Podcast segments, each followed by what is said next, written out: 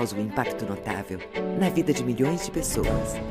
Com a aquisição da Allergan, teremos um alcance ainda maior e mais oportunidades de transformar a vida das pessoas para melhor, hoje e amanhã. Um portfólio maior e mais diversificado de marcas nos permitirá avançar em novas áreas terapêuticas e incorporar novas posições de liderança para a ABV. O aumento imediato de escala e de recursos fortalecerá nosso pipeline de medicamentos inovadores e fornecerá investimentos contínuos para as descobertas de amanhã. Nossa equipe diversa e dedicada trabalhará unida para solucionar os desafios mais sérios de saúde e continuar a fornecer os medicamentos de que as pessoas mais precisam. Ao olhar para o futuro, vemos que estamos bem posicionados para o crescimento sustentável e comprometidos em ajudar as pessoas a viverem melhor aqui e agora. Somos a ABV. Inventar o futuro hoje para melhorar a vida amanhã.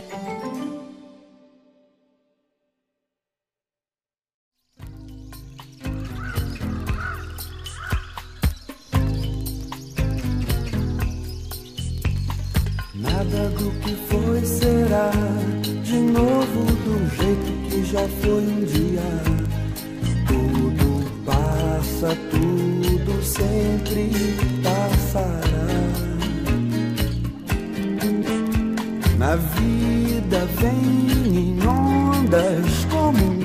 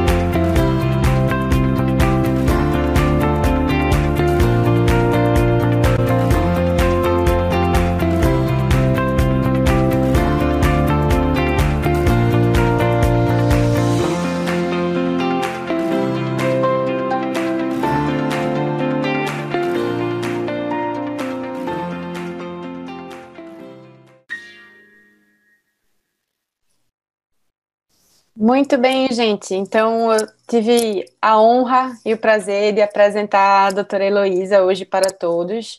É, a doutora Heloísa hoje vai é, nos presentear com uma aula e uma discussão né, sobre realmente o uso do Ozurdex nos casos de uveíte. É, a doutora Heloísa, ela já foi a chefe do departamento de uveíte lá da escola, é, exatamente na época que eu estava lá, acho que a Camila também, então a gente teve realmente uma grande felicidade e alegria de estar lá na época que ela estava, aprendi demais com ela e hoje ela vai passar um pouquinho dessa, desse grande conhecimento que ela tem para nós. Então, doutora Heloísa, seja muito bem-vinda. Podemos começar. Bom, primeiro eu quero agradecer muito a todos vocês pelo convite, é, mostrar minha admiração enorme pela Fundação Altino Ventura, que vocês agora estão comandando um serviço de excelência aí no Nordeste. E vamos tentar fazer um bate-papo mais informal para que fique mais interessante para todos. Agradeço aos 40 participantes aí que estão deixando uma hora com a sua família para me ouvir e espero que a gente consiga trocar bastante experiência junto.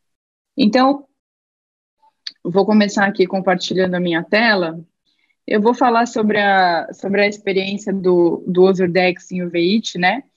E eu, eu sou suspeita para falar, né? Porque acho que o arsenal de, de tratamento da uveíte é enorme. E o Ozurdex é uma arma potente em várias situações que, que são importantes na, em caso de atividade na nossa prática clínica. É, então, vamos começar com um casinho, né? Uma mulher jovem que chega para você 24 centos quase não dá para ver direito a retina, né? Então, uma vitreite quatro cruzes e a complicação mais comum da uveite intermediária, que é o edema macular cistoide. Então, esse caso, é, excluída todas as infecções, a gente faz um Ozurdex, que a gente implanta. Gostaram da minha animaçãozinha? Ó, tô ficando boa.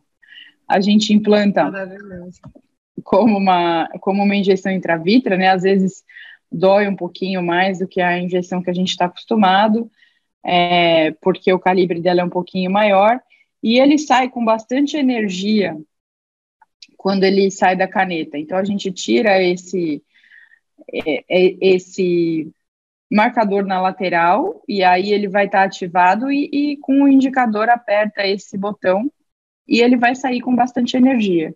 Isso é muito importante porque para quem faz bastante, algumas vezes o Ozurdex vai ficar no eixo visual. E aí ele vai atrapalhar. Então você tem que fazer de uma forma com que tente deixar ele na retina inferior e não na retina superior. Então, às vezes eu eu tento fazer aqui embaixo para que ele não não fique no eixo visual, que é uma das complicações possíveis, né? E aqui o, o Ozurdex, ele parece um grãozinho de arroz, ele é um implante de, de dexametasona que vai liberando lentamente, como se fosse uma pulsoterapia ocular. E aqui, após o tratamento, a paciente que era 2400 ficou 2040. 2040 não é 2020, né? Então vocês podem ver que ainda tem uma hiperemia de disco, ainda é, você percebe que essa mácula não está toda normal, tem uma membrana EP por cima, ainda alguns cistos, mas muito melhor então, até a gente controlar, principalmente quando, quando o caso é unilateral, é uma arma de grande valia. E então, qual que é o, o papel do Ozurdex e, e para que, que ele tem indicação em bula, né? Então, ele é indicado em bula para uveite intermediária, posterior e, de, e difusa, não infecciosa, e para o edema macular secundário a uveite, além de oclusões vasculares da retina e tem algumas situações que a gente usa que são fora da bula, né? Então, por exemplo, é, o meu sogro precisou fazer uma, uma vitrectomia com uma membrana EP e associamos o Urdex para melhorar a inflamação pós-operatória e que também vai muito bem nesses casos de pâncer macular. É, então, a gente explica sempre para o paciente que o edema da retina ele é causado por diversos fatores, que, que o Ozurdex ele é um corticoide, diminui a inflamação e melhora a qualidade visual temporariamente, e que ele é um implante pequenininho, ele tem um pulso, uma liberação inicial é, de três dias bem alta, que a gente precisaria é, de uma dose via oral muito alta para atingir essas, assim, essa penetração ocular, e ele é injetado no fundo do olho com absorção sistêmica mínima. E isso é muito importante nos casos dos pacientes que não podem usar altas doses de corticoide. É, uma parte dos pacientes, como todos os casos que a gente usa corticoide, a pressão aumenta, mas é raro que esse paciente precise de uma cirurgia antiglaucomatosa é, para tratar esse aumento da pressão. E depois de algumas injeções de Ozurdex, ou, ou triancinolona, ou todo arsenal de corticoide que a gente tem, o paciente vai ter catarata. E eu acho que a catarata é até uma história natural da uveíte, né? Ela faz parte da evolução. Então, sempre explico para todo mundo que é importante também você ser um cirurgião de catarata, porque depois de quatro injeções de, de corticoide, 100% tem catarata. Então, é, ela é muito comum. É, e a vantagem do Ozurdex em relação aos corticoides que a gente usa, é, como a transnolor, né, que a gente tem que fazer é, uma quantidade de aplicação menor, porque teoricamente ele dura mais. É, em bula, ele fala que ele dura seis meses, mas na prática a gente sabe que 120 dias depois, quatro meses, o paciente vai, vai ter uma, uma, um relapso, uma recidiva da, da uveíte. Mas é melhor do que uma injeção por mês, sem dúvida, né? Então, essa aqui é a caneta que, que a gente usa do Ozurdex, que ela, que ela é patenteada. E aqui um filminho do meu grande querido Gabriel, é, fazendo a aplicação. Então, vocês veem que, é, tecnicamente, a dificuldade é muito pequena e todos nós podemos fazer esse, essa aplicação. Eu vejo, assim, que no Brasil tem algumas escolas que sempre dão preferência para o tratamento sistêmico e outras que dão preferência para o tratamento local. Na minha opinião, se o paciente tem uma uveíte unilateral, o tratamento local, ele vai trazer mais benefício do que o tratamento sistêmico. Mas a gente sempre tem que usar os dois em conjunto e individualizar caso a caso a necessidade de injeções locais peri ou intraoculares. É, então, mostrando aqui que um quarto dos pacientes vai ter algum aumento de pressão, e esse estudo, ele mostrou aqui depois de seis meses com uma injeção só que 5% vai ter catarata. Mas a gente sabe que em longo tempo e com a quantidade de injeções que, que eles precisam, é, vai ser muito mais do que isso. Então, um pico de aumento da pressão é com oito semanas e uma minoria que precisou de tratamento cirúrgico para esse aumento de pressão. Então, aqui o aspecto que fica depois da, da injeção, né? E recentemente eu tenho uma paciente que ela já, já tomou oito injeções, e agora na oitava, bem no meio da pandemia, olho único, ela, o Ozordex ficou bem no eixo visual e ela ainda teve uma hemorragia vítrea. Então, e aí a visão, em vez de melhorar, piorou. Então, esse é um risco que a gente corre sempre que a gente é, opta por um, por um tratamento mais invasivo. Mas, no geral, é uma, é uma opção muito interessante que tem que ser avaliada é, na adição do tratamento da uveíte não infecciosa. E, e a uveíte, né? Por que, que ela é importante? Eu insisto tanto em falar para todo mundo. No Brasil, a cegueira por uveíte só perde para doenças de retina, sendo que a frequência de doença de retina é muito maior do que a, a, a incidência das uveites. Isso porque, acreditem ou não, dados do CBO, 72% das residências do Brasil não tem especialista em uveíte. Então, é o retinólogo ou algum, ou algum especialista em córnea que acaba fazendo uveíte para quebrar um galho. E a gente sabe que o tratamento precoce, é, o diagnóstico e o tratamento precoce, eles podem salvar muitos olhos, né? Então, infelizmente, lá no setor de uveíte da Unifesp, um quarto dos pacientes chega na nossa primeira consulta, já cego ou com visão subnormal por uveíte. E olhem só aqui essa, esse gráfico da pizza que eu adoro, né? Basicamente, a retinose pigmentar não tem o que fazer. As situações congênitas catarata, glaucoma, costumam ser graves, né?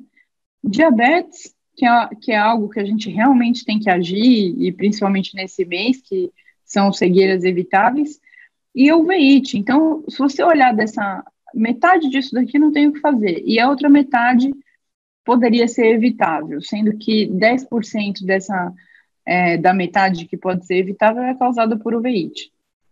Então, a, a uveíte, ela é uma condição negligenciada que a gente precisa prestar atenção.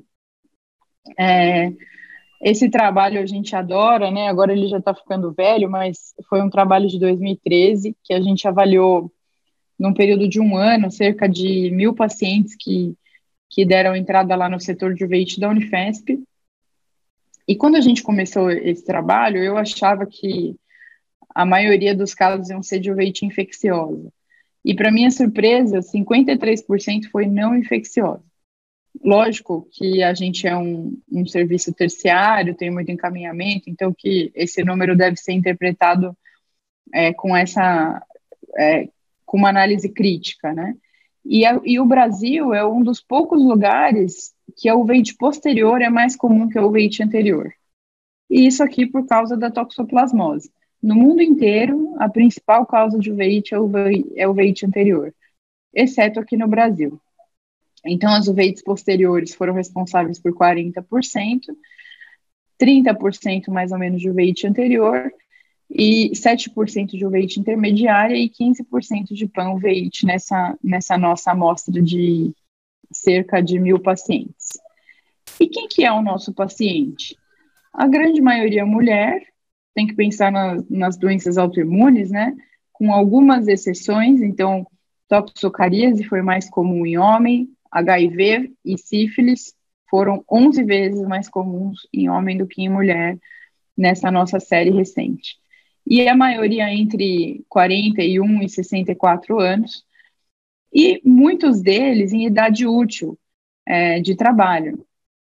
E a gente tem que levar muito isso em consideração, porque grande parte da, dos nossos pacientes que vão precisar de imunossupressão são mulheres em idade fértil. E aí você vai dar metotrexato? Não pode. Você vai pensar em dar um biológico numa mulher que vai engravidar? Só pode no primeiro trimestre. Então, nesse aspecto, a, o tratamento local é, seja com injeções perioculares ou intraoculares, ele é de grande valia para esses pacientes. E como que a gente vai tratar uma uveíte não infecciosa, né?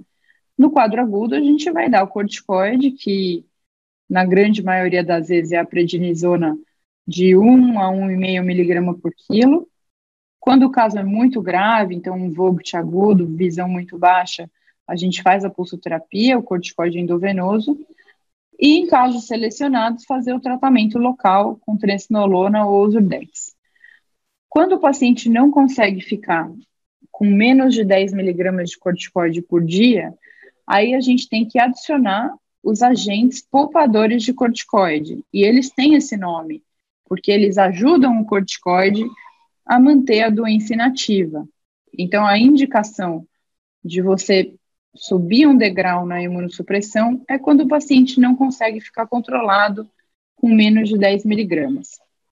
É, sempre a gente começa com os antimetabólicos, que seriam o metotrexato e a azatioprina, sendo que o metotrexato é uma droga muito segura, principalmente em crianças com artrite idiopática juvenil, e o metotrexato, ele é uma doença, ele é uma droga modificadora da artrite reumatoide, então os pacientes com artrite reumatoide obrigatoriamente têm que fazer uma tentativa com metotrexato. E pela facilidade, preço, disponibilidade no Sistema Único de Saúde, é sempre a primeira droga que a gente usa. Mas muitas vezes ele é insuficiente. Então, quando a gente tem um caso um pouquinho mais grave de doença de BC ou doença de Vogt, o metotrexato não faz nem cosquinha. E aí a gente vai para uma para um medicamento mais elaborado. A ciclosporina só funciona em metade dos pacientes, ela dá pressão alta, dá hirsutismo. Então, junto com o corticoide, a mulher reclama muito, né, que fica gorda e peluda. Aí é duro, né?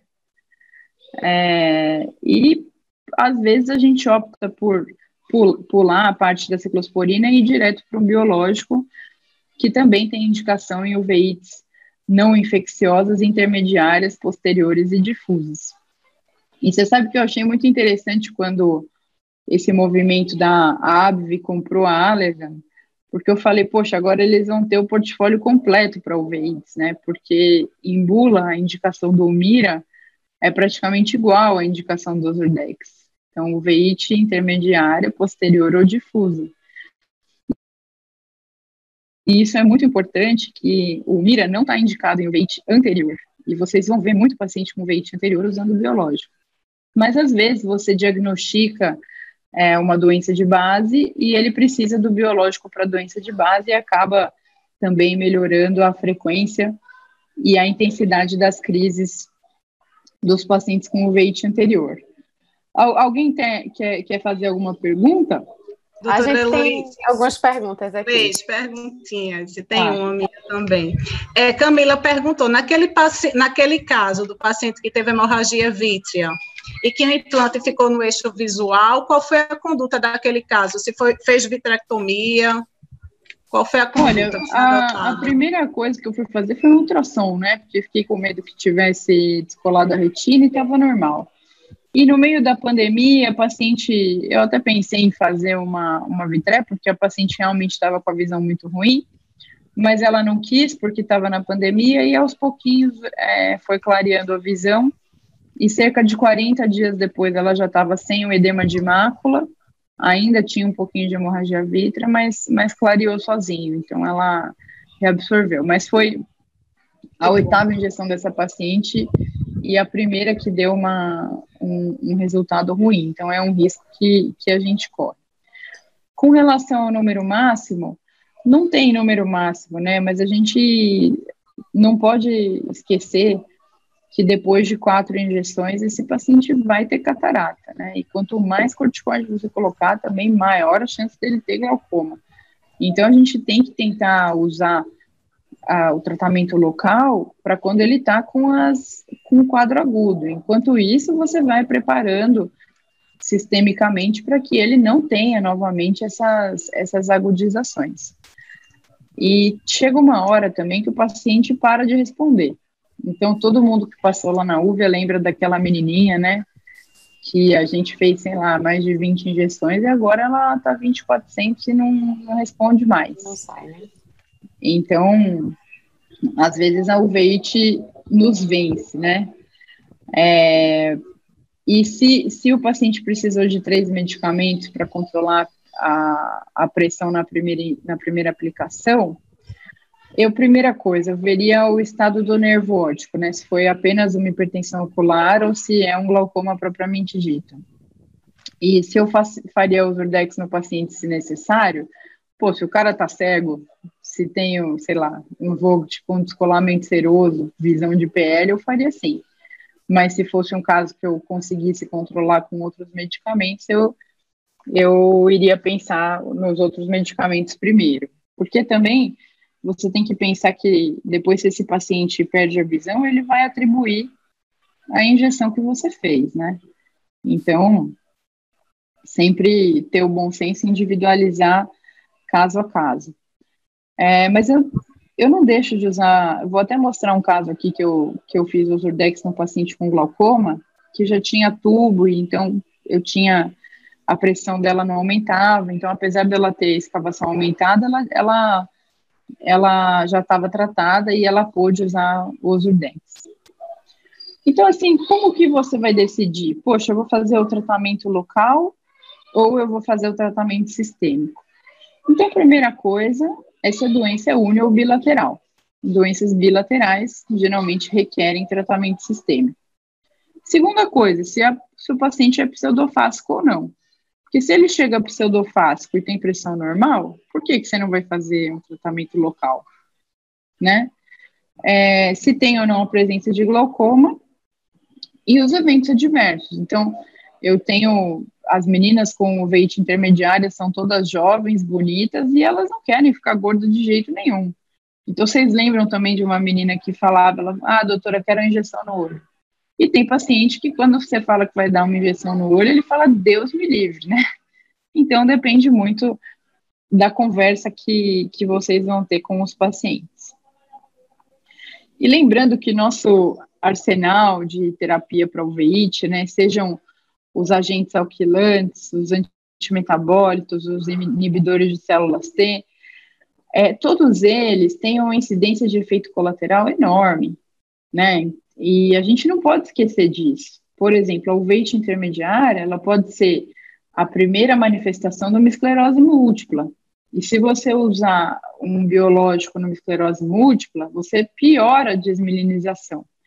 É, todos esses medicamentos, eles são medicamentos quimioterápicos, é igual quimioterapia de câncer, né, em doses diferentes.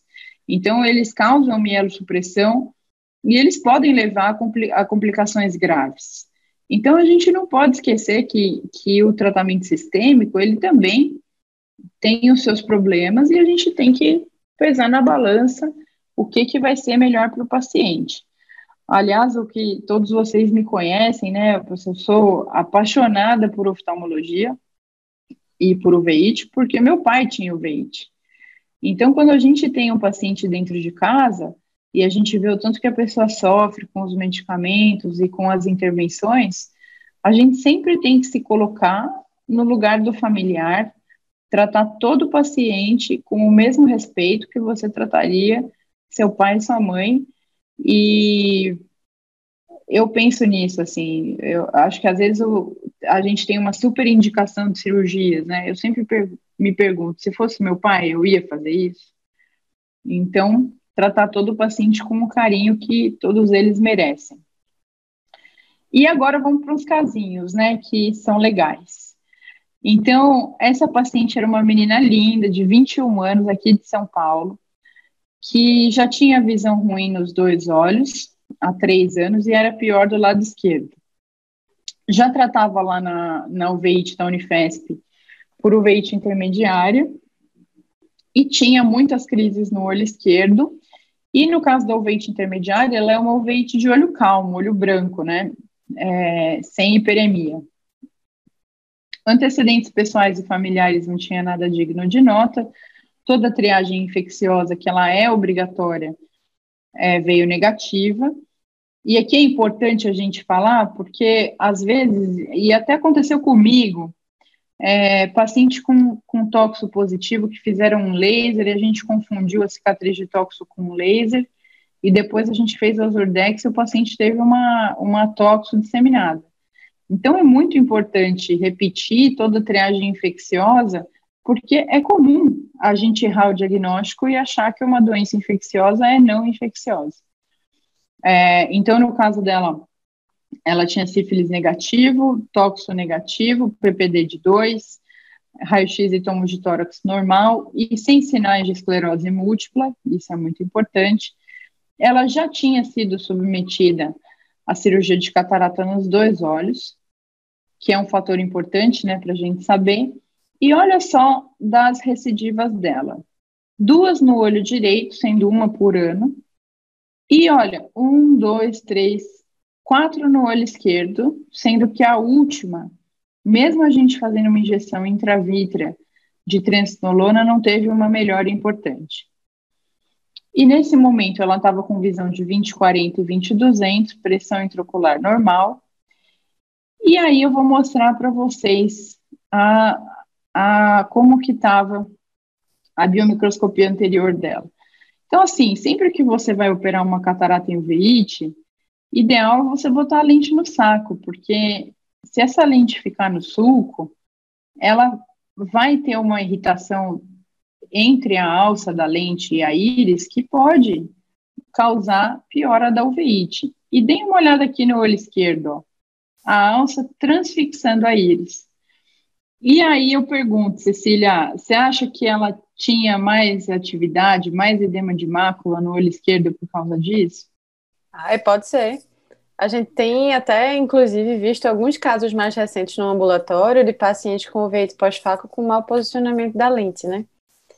Então é uma é, coisa não que. Tenho, não tenho dúvida, ah. né? Então, por isso que eu falo que a, que a catarata faz parte do overweight, devia ser uma, um fellow combo, né? Fazer tudo junto. E aqui o olho direito dela, então, assim, vocês veem que o fundo de olho, apesar da mácula nesse momento tá boa, visão 20-40, ele não é um fundo de olho normal, né? Tem uma, uma certa opacidade vítrea, uma hiperemia de disco. E mas estava muito pior do lado esquerdo, que, que nesse momento estava 20,200. E com o edema macular cistoide presente no OCT, que mais uma vez é a principal complicação das uveites.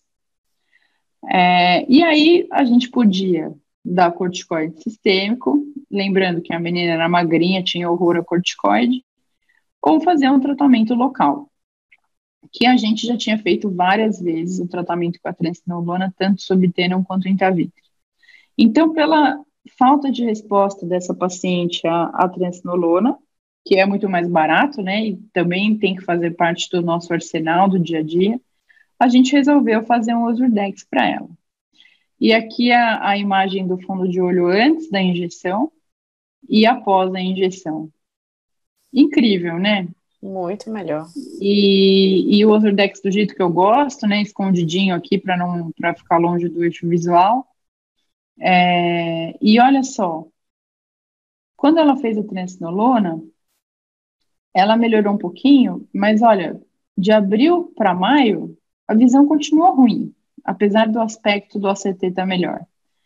Aí a gente fez o Ozurdex e ela ficou um mês, dois meses, cinco meses bem, até que reativou de novo. Uhum. Então, assim, ela, esse é, é o curso da doença, né? Ela vai voltar. Mas é muito melhor você fazer uma injeção a cada cinco meses do que uma injeção por mês, até em termos de compliance, de qualidade de vida do paciente. E até do risco maior de desenvolver aumento de pio também, né? Então, comparado o Ozordex com a triancinolona, é bem bem melhor. É, e a, a transnolona, quando a gente faz também, ela a, às vezes ela atrapalha muito a visão. E aí a gente perde um pouco o parâmetro de examinar o fundo do olho em casos importantes, né? Então eu, eu uso muito a transnolona intravítrea, mas ela ela cora o vítreo. E aí fica tudo embaçado até ela fazer efeito, a gente tem alguns dias até conseguir ver o fundo de olho. E às vezes a gente não pode se dar o luxo de não ver o fundo de olho. Então, o Zurdex é aprovado. Essa paciente, ela usava imunossupressor? Ela fazia Nesse... uso de imunossupressor? Ela, ela fez muitos imunossupressores, mas assim, você sabe que metade dos imunossupressores a, a gente suspende por efeito colateral e a outra metade por eficácia adequada, né?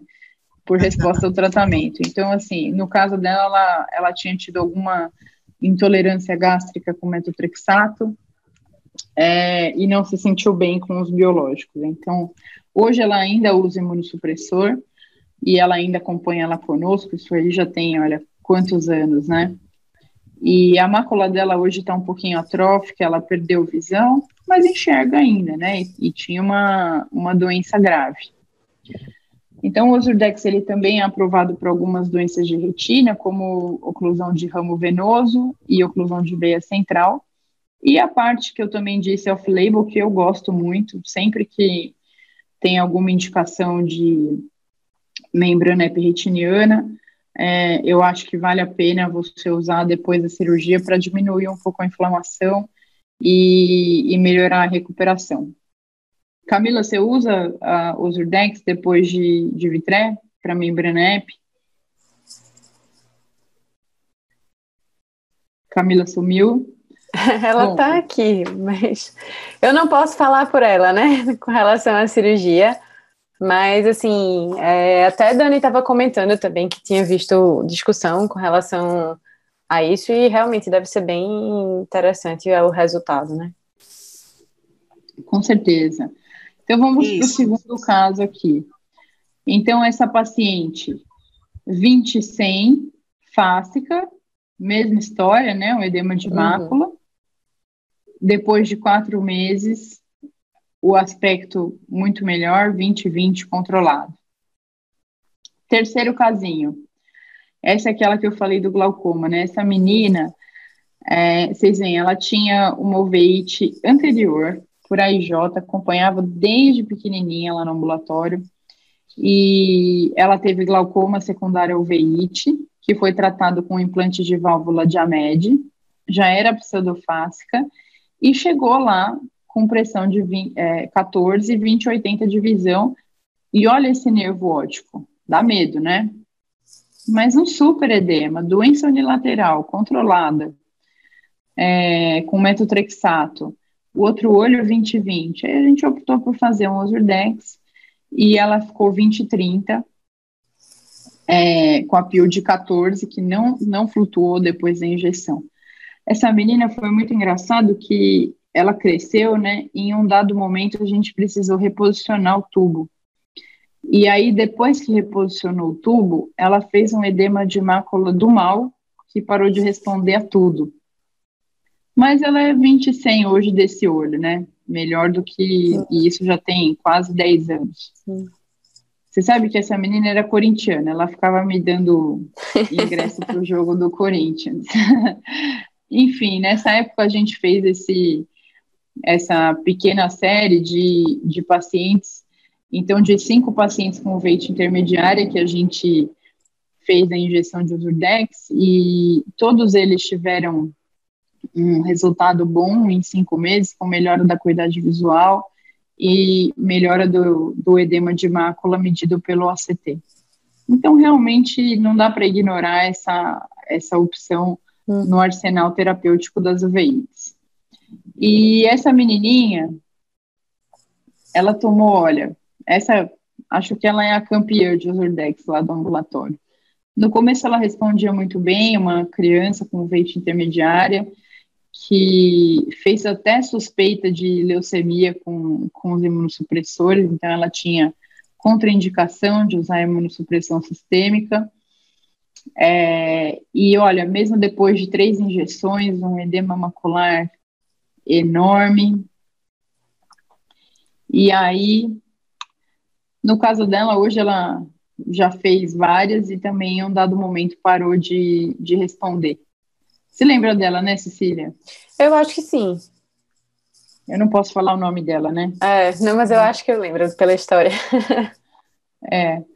Enfim, a gente tem vários estudos que foram publicados quando o Ozurdex ele foi aprovado e hoje em dia ele está na ele tá na ele é aprovado pela ANS, então a gente pode, é, a gente tem embasamento para indicar pelos convênios, e esse estudo ROM foi o estudo que estudou para o veite intermediária, posterior e difusa, e um dos lugares que mais colocou paciente foi lá na Unifesp, isso já tem uns 15 anos, e, e foi baseado nesse estudo, é, que demonstrou diminuição da opacidade vítrea e do edema de mácula, que ele foi aprovado para uso pelo FDA e aqui na Anvisa também.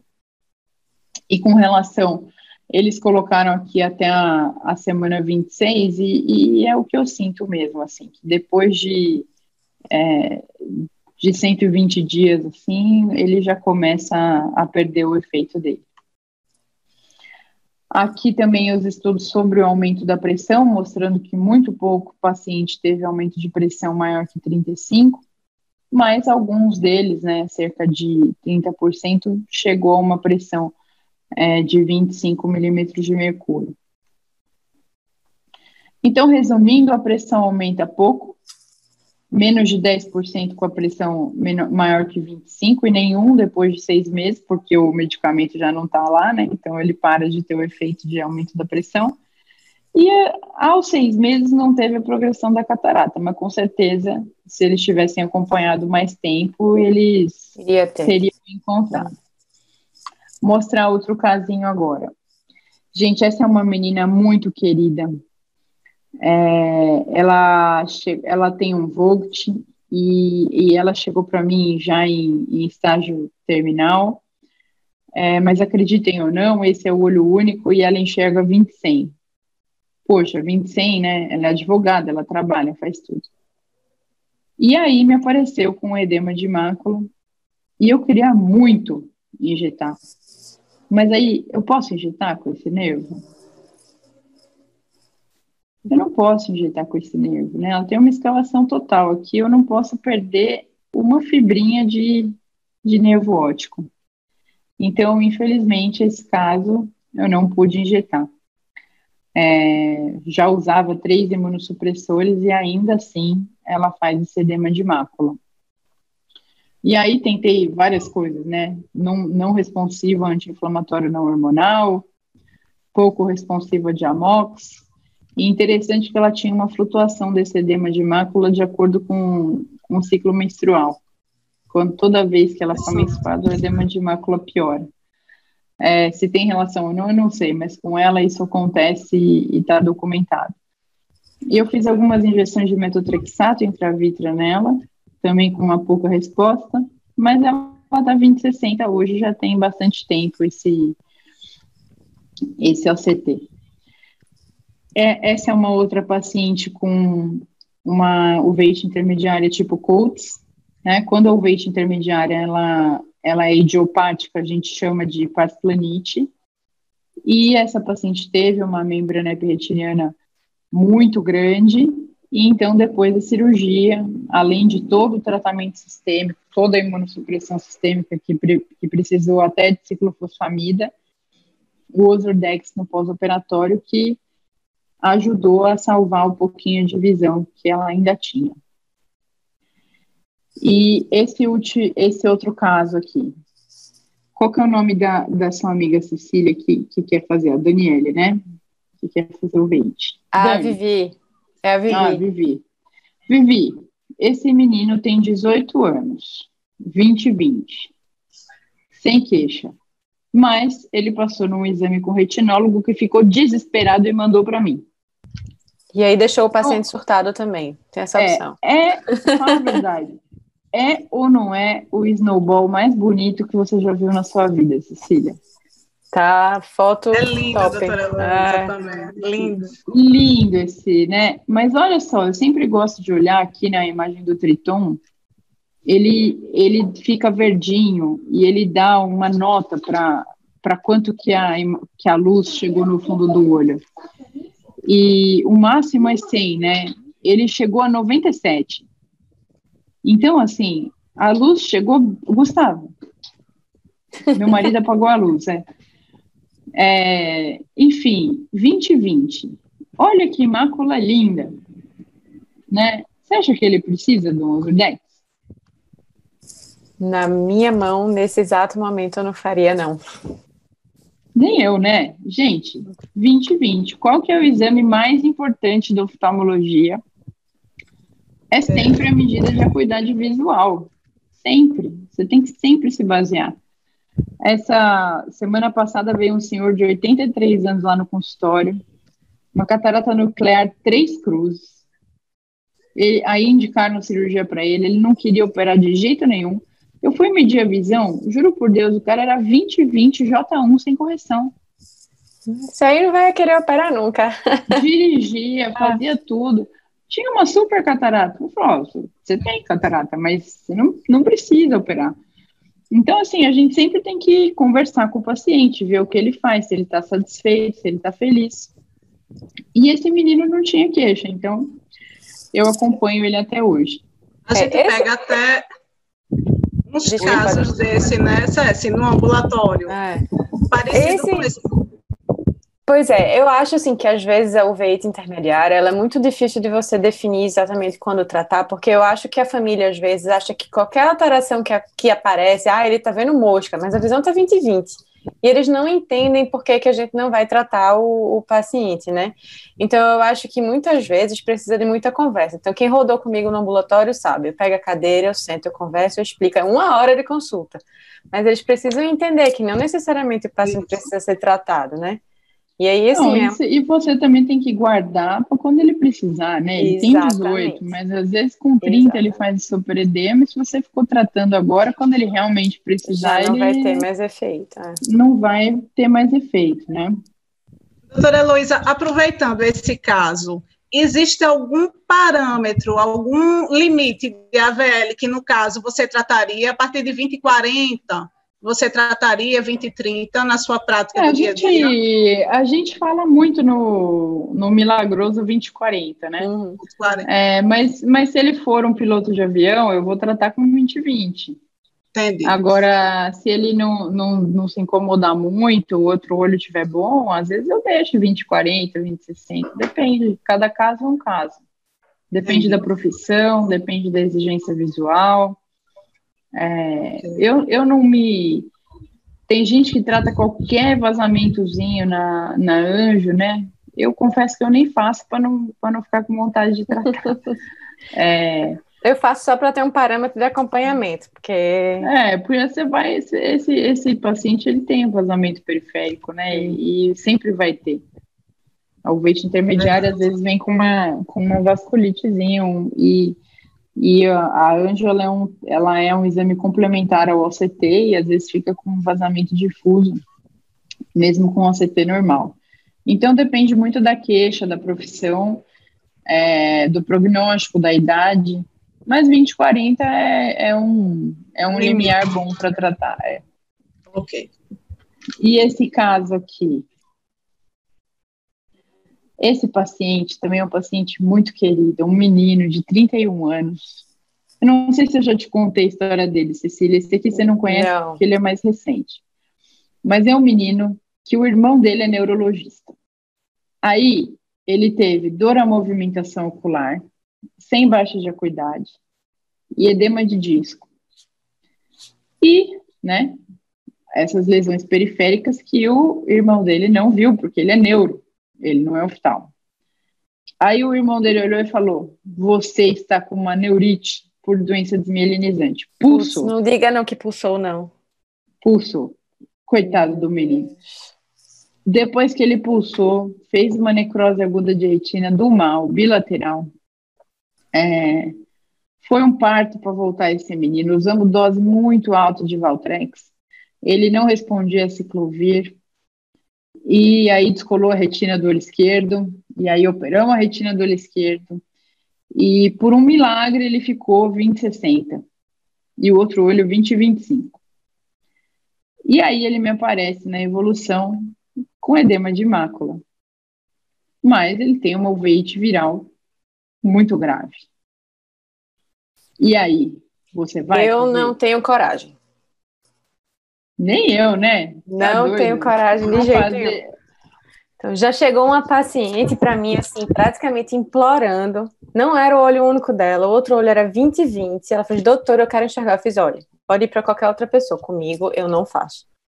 Então, assim, não, é. não tem condições. Para eu conseguir Engraçado que noite na cama. Não... Uma vez eu fui dar uma aula em Curitiba e um menino fez pós-CMV e teve uma, uma resposta boa. Falei para ele: olha, não sei se você for sortudo, mas eu não teria coragem. E assim, então, assim, o caso de uveite viral ou qualquer uveite infecciosa, você não deve fazer nenhum corticoide intravítrea. Nenhum corticoide né? de depósito também, né? É, com certeza. Então, esse paciente eu não injetei. Já em caso de edema macular diabético, que, que às vezes acontece, não responde direito ao anti-VGF, é uma, uma opção interessante, que também faz parte do, do arsenal terapêutico. O paciente aqui teve um ganho de visão importante, né, 2800 para 2100. E pós-oclusões vasculares também é muito interessante, esse, esse caso aqui é do Gabriel, e olha só como melhorou após o uso. Então, isso mostra também, né, que todas as alterações é, vasculares, elas também têm um componente inflamatório, senão elas não melhorariam com, com corticoide. E os retinólogos mais velhos, né, na era pré-VGF, o corticoide era, tinha um papel mais importante, porque ele para na cascata logo no início. No final, eu acho que várias doenças de mácula que o, que o pessoal da retina trata como degenerativa, elas têm um componente também é, inflamatório. E o Avastin não deixa de ser um biológico, um quimioterápico que foi descoberto dessa maneira. Então, tudo é uma uveíte, a uveíte é a especialidade mais importante dentro da oftalmologia. Totalmente de acordo.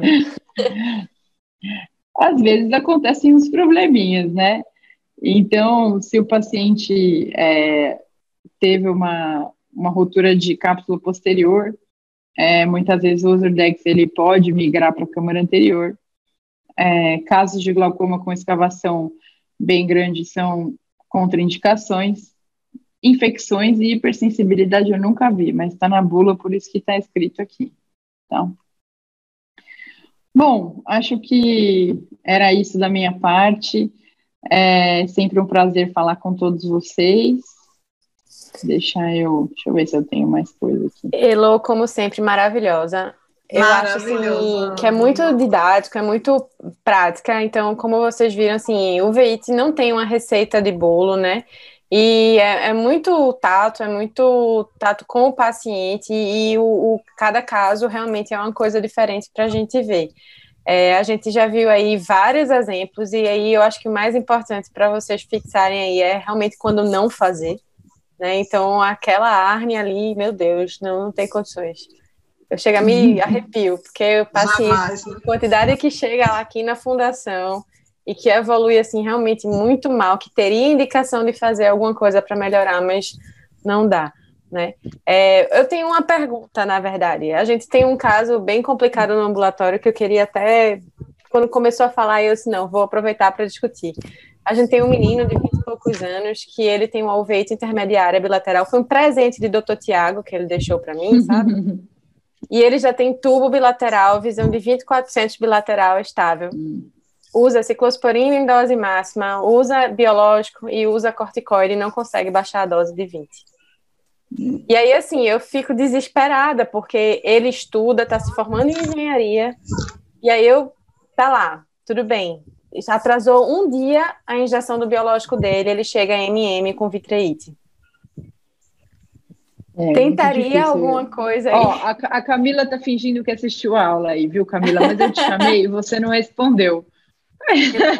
Elô, eu tô com um problema de saúde numa amiga minha em Miami. Ela me ligou agora e eu tinha que atender, entendeu? A Camila é muito chique, né? As amigas dela Ela é internacional. Não, é mas... muito internacional. Desculpa. Vai dar tudo certo. Cecília, que biológico que ele tá usando? Ele usa infliximab.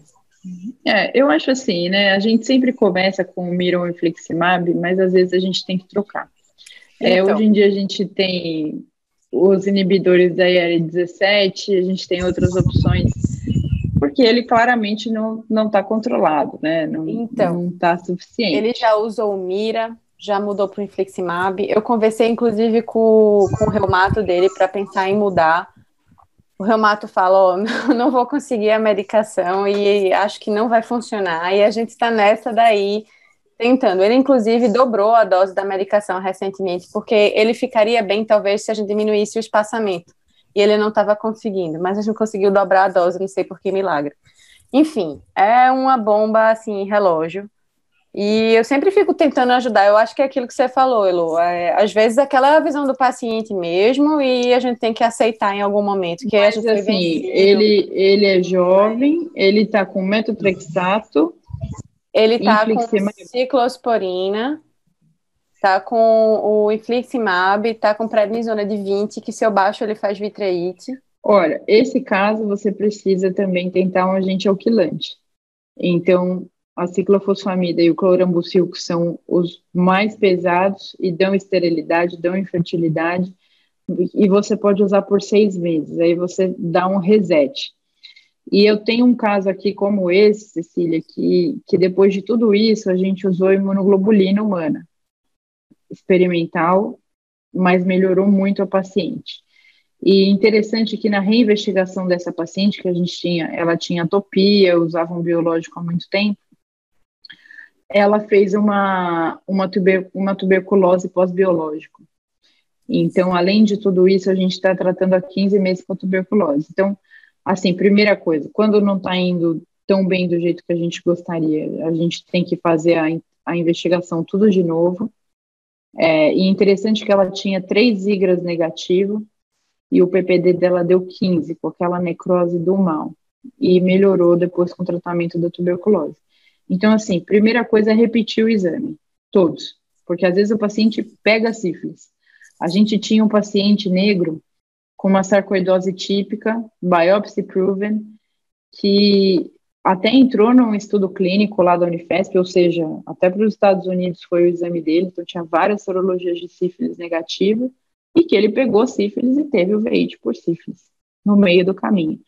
Então, assim, primeira coisa, reinvestiga, e, e eu acho que vale a pena algumas alguns pacientes requerem medidas extraordinárias.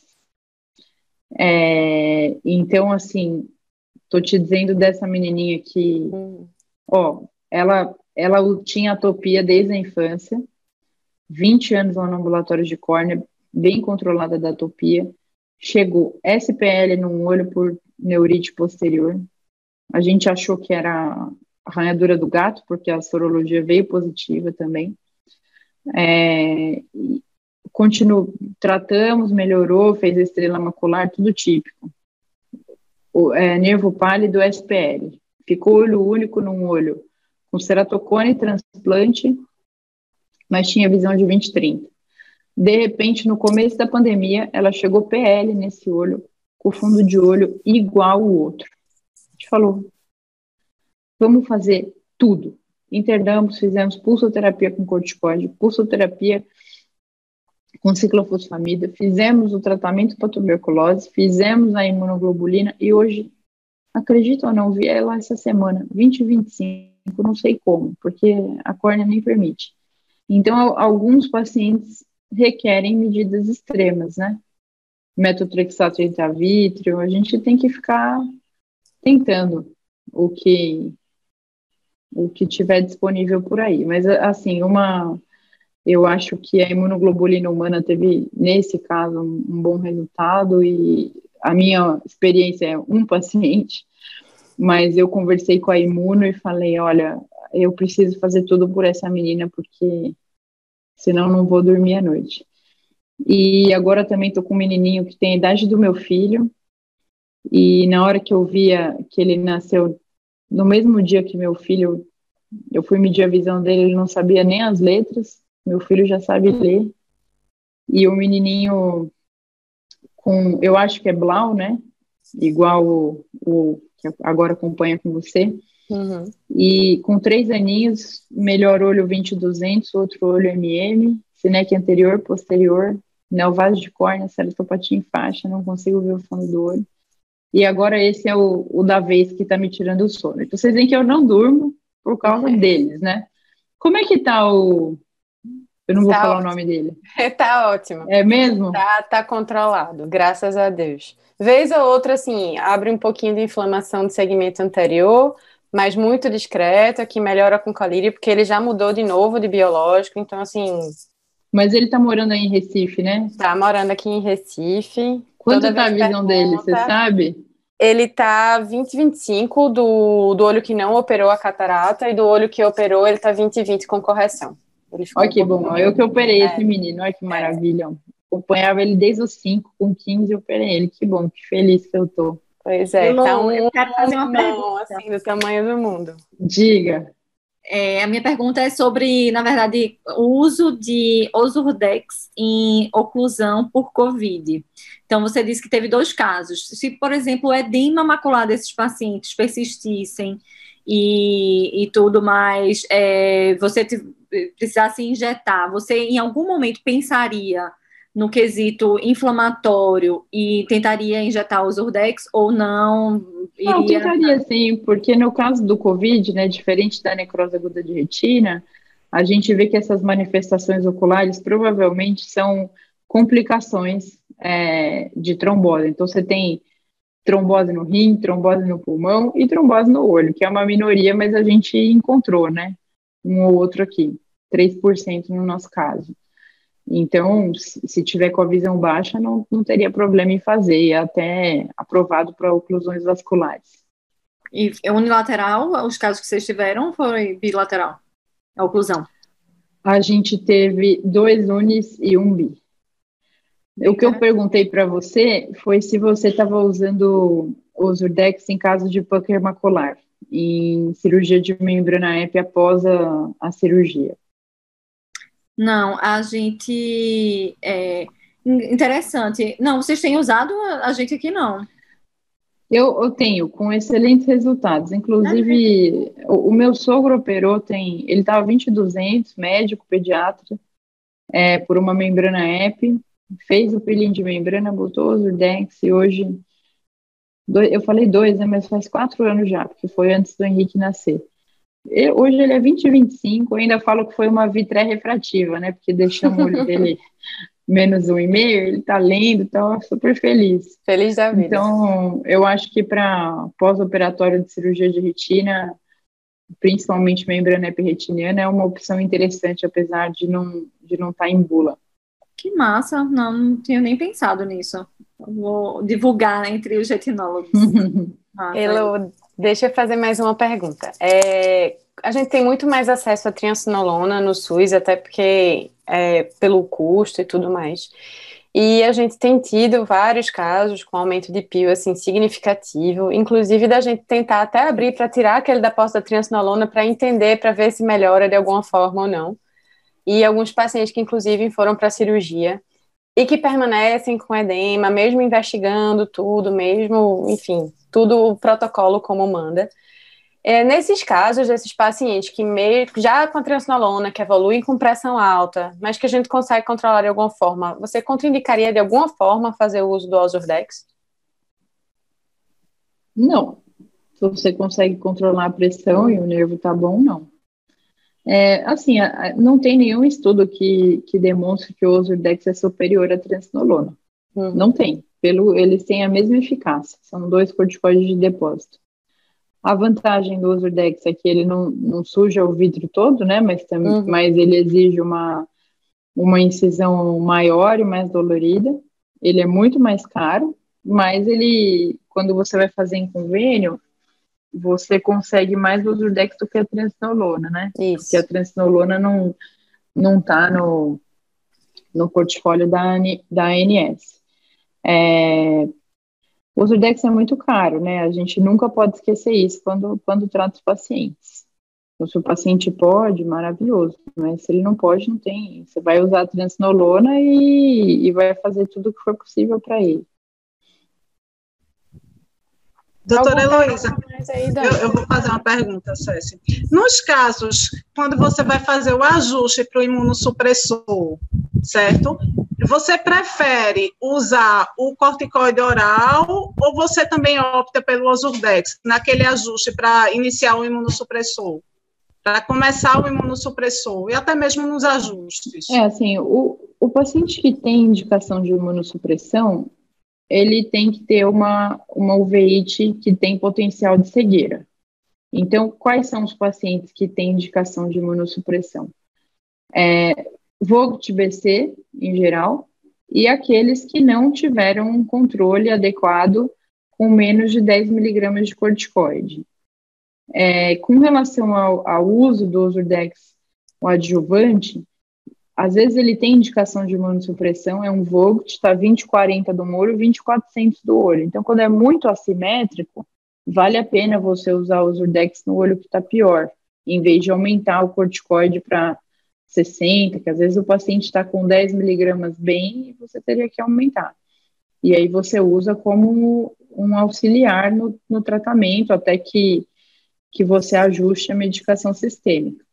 Mas assim, a imunossuprimir é uma arte, né? A gente fala Taylor em inglês, é como se você fosse um alfaiate, você vai fazer uma imunossupressão especial para cada paciente, a resposta deles é não costuma ser igual.